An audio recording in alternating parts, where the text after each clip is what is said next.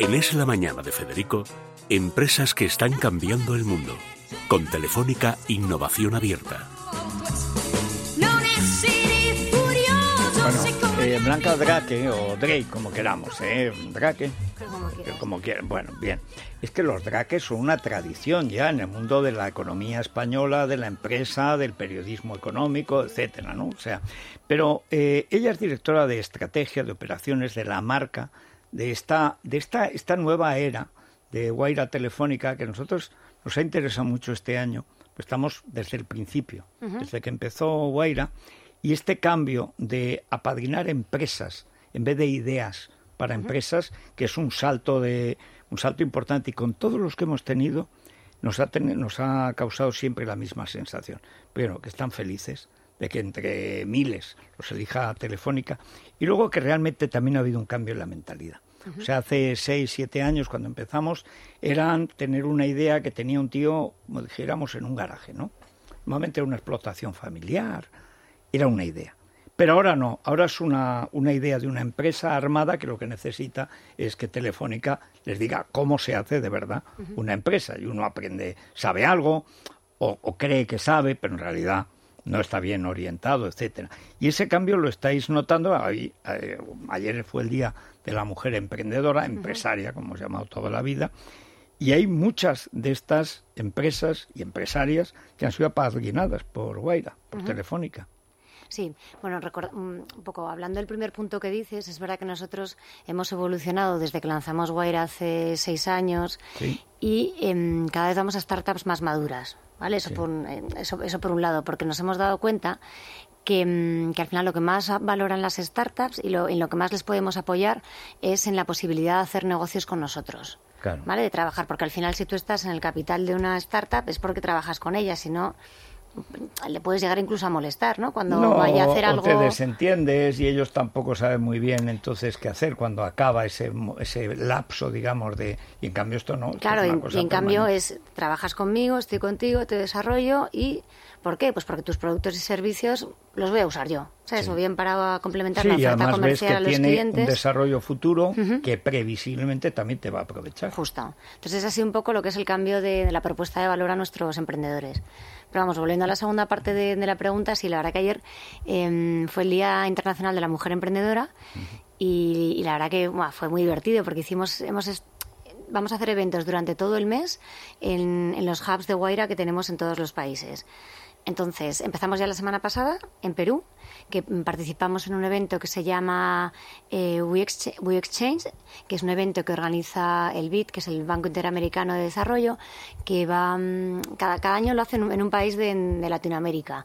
Y entonces el objetivo es conectar a mujeres emprendedoras pues con inversores y con, y, con networking que les permita que les permita crecer. Entonces eso lo hicimos ya el 6 y el 7 de noviembre fue. Este fin de semana también hemos tenido un evento en Guaira, Alemania, con, con unas niñas pues enseñándolas a, programar, con Girls Change se llamaba es muy pendientes de las adolescentes, además. Estamos muy pendientes, sí. Porque, mm, fíjate, lo que nos pasa a nosotras es que cuando, cuando vamos a buscar emprendedoras, hay menos. Entonces, ¿por qué hay menos? Hay menos emprendedoras, o sea, eh, dentro del, eh, sobre todo emprendedoras de, componente tecnológico y de componente digital, que son las que buscamos nosotros, porque... Bueno, y todo el mundo. Hay que decir que España, como casi todos los países del sur, y buena parte de los europeos y norteamericanos, o sea, todas las grandes universidades norteamericanas, son todo orientales, son hindúes, de Taiwán, son japoneses, porque desde allí desde el principio están orientados a un mercado y hay un mercado mundial que no deja de crecer, que es la necesidad de gente tecnológicamente preparada. Y que además tienen que empezar pronto, porque también la competencia es muy ¿verdad? grande. Hacen aulas de robótica y parece que se llenan de chavales, de chicos, y que nosotras nos quedamos fuera. ¿Sigue existiendo esa tendencia? Yo creo que sí existe, pero creo que cada vez eh, que, hay, que hay un cambio. Y yo cada, cada año conozco más asociaciones que, que, buscan el fomento de las vocaciones STEM.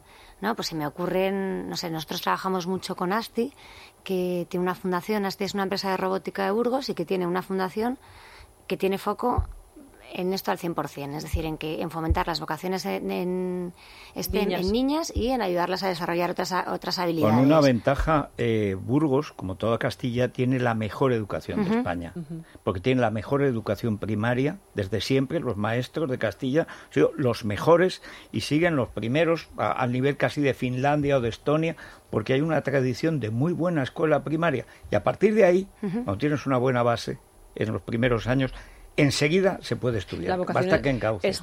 es eh, la vocación en science, engineering, o sea, en ciencia, tecnología, matemáticas y, efectivamente ingenierías, porque antes éramos menos las que, o eran menos las que optaban por esos campos. ¿El perfil de la mujer emprendedora es diferente al del, al del varón? Yo creo que sí. ¿Sí? ¿En qué? Pues yo creo que es diferente en el que...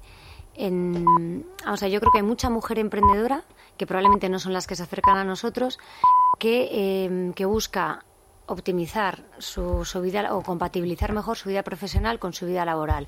Entonces llega un momento en que a lo mejor deja de trabajar para una empresa y busca un negocio que le permita compatibilizar con la familia. Entonces yo creo que ahí hay muchísimas y ese perfil es más femenino que masculino. y cada, vez, más. Lo que pasa es que a esas emprendedoras normalmente nosotros no acudimos porque nosotros ya, como decía antes, vamos a startups más maduras, de componente digital y probablemente, o sea, las startups que yo busco son startups que quieren convertirse en un, en un unicornio son, que, no tiene que ver con, eh, con el perfil de mujer que... Sí, pero al final es un, es digamos, es un melting pot, o por lo menos es un ambiente que favorece a los dos. Claro. Porque a lo mejor una es la hija de la otra. Totalmente de acuerdo. Entonces nosotros, mira, por ejemplo, del perfil de, mm, nosotros de, de, todas las startups que tenemos invertidas, que hemos invertido en más de 800 a lo largo de, desde que se fundió el área de innovación abierta del grupo Telefónica, si quitamos las que hemos vendido y las que no han sobrevivido, tendremos unas 440 ahora mismo. Pues tenemos 109 que tienen alguna mujer en sus comités de dirección, ¿vale? Que solamente es un 25%. Con lo cual el perfil evidentemente es distinto. ¿Sabes? Mm, porque tenemos, hay muchos más hombres enfocados en convocaciones tecnológicas y convocaciones de programación, convocaciones de, este tipo de startups que nosotros buscamos que, mujeres. Eso es una realidad. una cosa, Blanca, a ver, dinos por nombres, porque a la gente también le gusta que digan sus nombres. A ver, empresarias o empresas que hayáis favorecido y que a ti te parezcan especialmente interesantes o curiosas? Pues mira, yo por ejemplo de Guaira señalaría dos. A mí hay unas, eh, unas hermanas que se llaman, son las hermanas Iborra, que son de Valencia y que tienen una empresa que se llama Visual Nacert. Entonces esta empresa lo que hace es utilizar la tecnología para, eh, para monitorizar el campo esa es la agricultura, y entonces poder tomar decisiones basadas en datos. Es decir, toman decisiones de negocio, pues desde pues de cuándo plantar, ver cuándo tienen plagas, ver, la verdad que no, me conozco el detalle, pero la idea es decisiones de negocio basadas, de, decisiones de agricultura basadas en datos. Entonces ponen unas, tienen una serie de sensores en, en el campo y esas, la verdad que yo las he seguido muy de cerca durante los últimos tres años y me, me gustan mucho. Luego tenemos también eh, a Montse, mm, las traía apuntadas. a Monse Medina de Jetlore, que esta es una empresa que tenemos invertida a través de Kibo y que está en Estados Unidos y que ella lo que tiene también es, en, base a la inteligencia artificial, pues una serie de, mecanismos para eh, hacer publicidad dirigida e emails dirigidos a empresas. ¿Vale? Me gusta también mucho de B-Chain, de, de Guaira también, una chica que se llama Irra Ariela.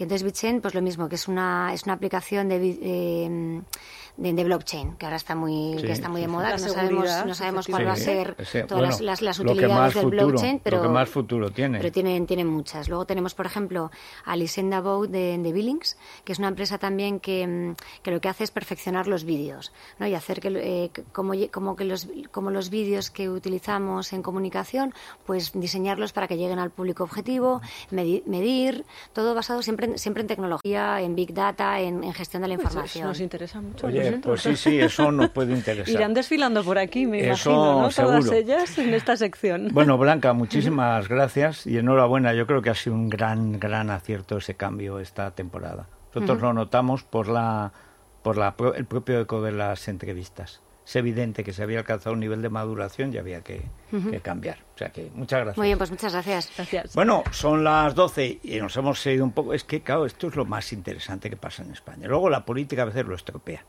Pero hoy, hoy es un día de grandes novedades políticas. Vamos a ver si se endereza la, la situación. De momento Cosido no dimite, que lo sepas, Federico. Me siento plenamente respaldado por mi grupo y por mi presidente. Bueno, se puede hacer el ridículo, se puede hacer el canelo y luego se puede tirarse uno por un barranco, que es lo que acaba de hacer este pobre de Aquella rueda de prensa de Cospedal que estuvimos retransmitiendo varios minutos y al final no sabíamos ni si se quedaba o se iba. O sea que, ya verás que, este le va a pasar como al furtivo Bermejo que el día en que lo reprueban, lo despide su grupo torero, torero, torero.